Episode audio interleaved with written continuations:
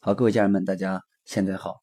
那我们在上一讲讲到了，呃，那青春期的孩子呢，他们在这段时期呢，通常是和他们的同伴在一起。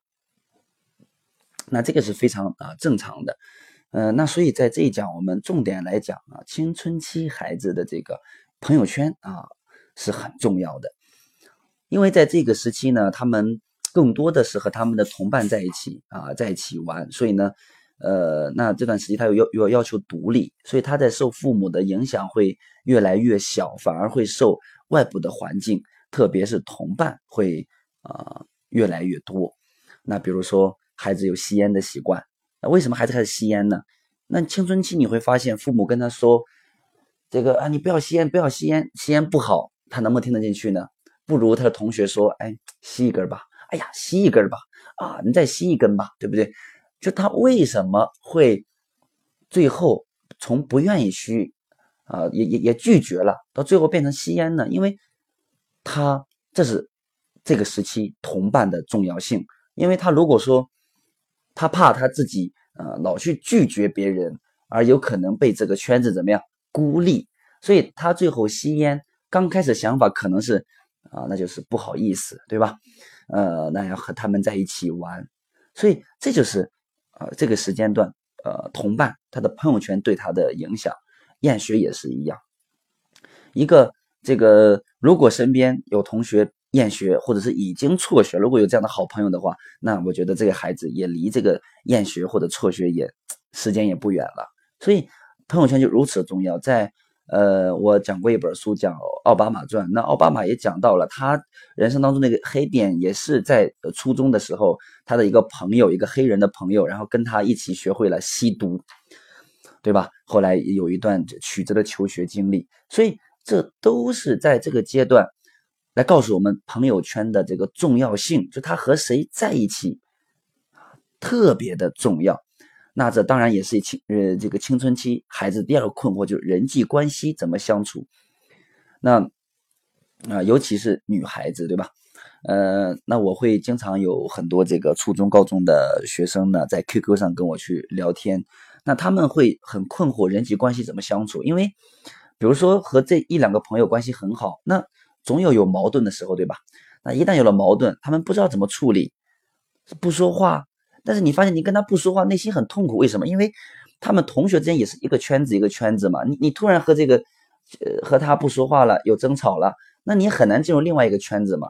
我记得呃我在上初中的时候，那嗯和一个同学那然后就生气，然后吵架嘛，然后你会发现呃整整一年都都不去说话，对不对？那你觉得不说话真的就可以解决问题吗？你内心里面会觉得啊到底是？就是会过不去那个坎，那对于女孩子来讲尤其很重要，呃，所以说，呃，那人际关系呢，呃，是青春期孩子一个困惑。我我应该我怎么能适应那个圈子？我怎么样才能呃不被孤立，对不对？然后呢，我怎么样能得到关注？就特别是青春的孩子希望得到别人的关注，这个心理需求会会更加的重要，因为因为他不希望被孤立嘛，他希望。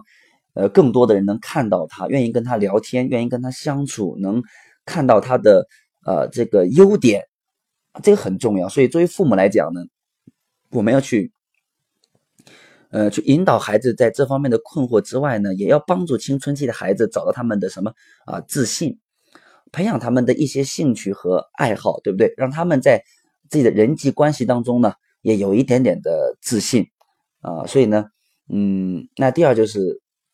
既然呢，呃，青春期的孩子容易被他的同伴影响，所以那我们的父母帮助孩子去，呃，规范，甚至是去打造一个好的朋友圈，这个尤其重要。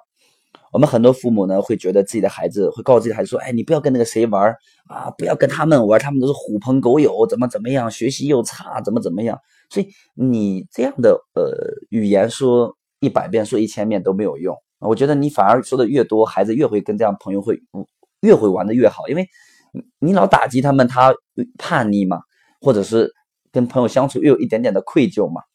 那那这个怎么办？就是我经常在我的精信里面讲，就是你要想让你的孩子远离不好的朋友圈的唯一方法，就是你要去帮助你的孩子塑造一个好的环境，塑造一个好的朋友圈，让你的孩子进入这个朋友圈，对吧？然后他就自然而然去脱离以前的朋友圈，这个很重要。我记得我辅导过一个学生，在初中，呃，被开除，因为什么开除？打架。然后呢，呃，当时他的妈妈听了我的课之后呢，就让他来这个，想让他来上我的课。那孩子已经那会上初三嘛。然后一天天就跟同学打架，然后怎么怎么样，所以他就我我不去见什么老师，我不去上什么课，我不去。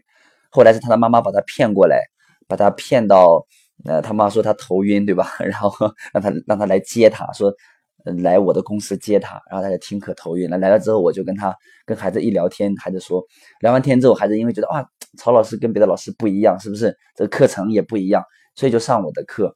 后来他的妈妈就呃专门跟我说说曹老师，你能不能针对孩子这个朋友圈，哎呀，能不能跟他讲一讲，让他不要跟以前那些朋友交流了。然后呢，我我就跟他聊天，我说啊，你我就跟他聊天关于他的朋友圈的问题，对不对？就是你为为什么别人让你去打架，你就呃呃就跟着去？为什么让你吸烟给你发烟你就去发？呃，然后帮他找到内心的动力，帮他找到目标。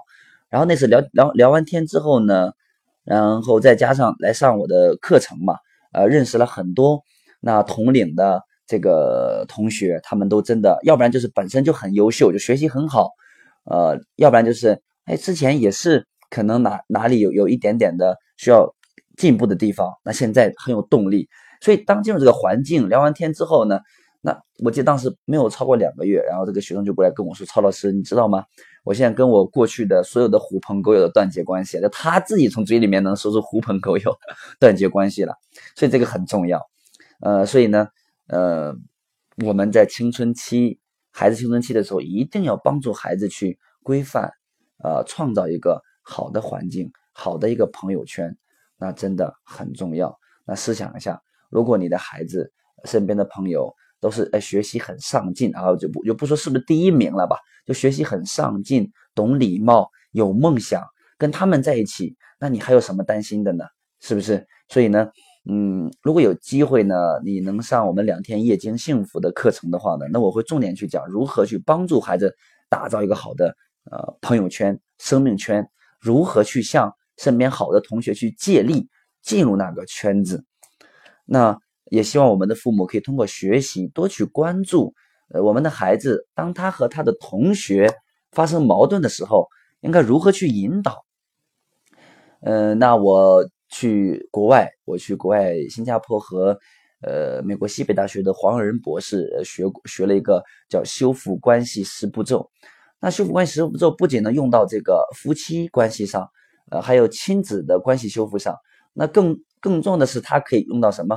啊，用到我们和同事、和朋友、和同学。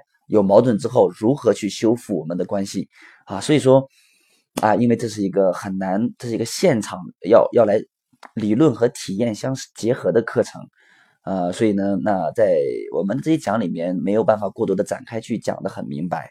啊，如果有机会，希望我们父母可以多学习啊，就哪怕你看书也好，还是来听我的课也好，一定要明白孩子青春期的人际关系很重要，他渴望被关注，他渴望去适应外面这个圈子。嗯，那你应该去帮他打造一个什么样的圈子呢？呃，所以我们的父母你要多学习。嗯，如果有机会走进我们的课程，我们会更多的探讨。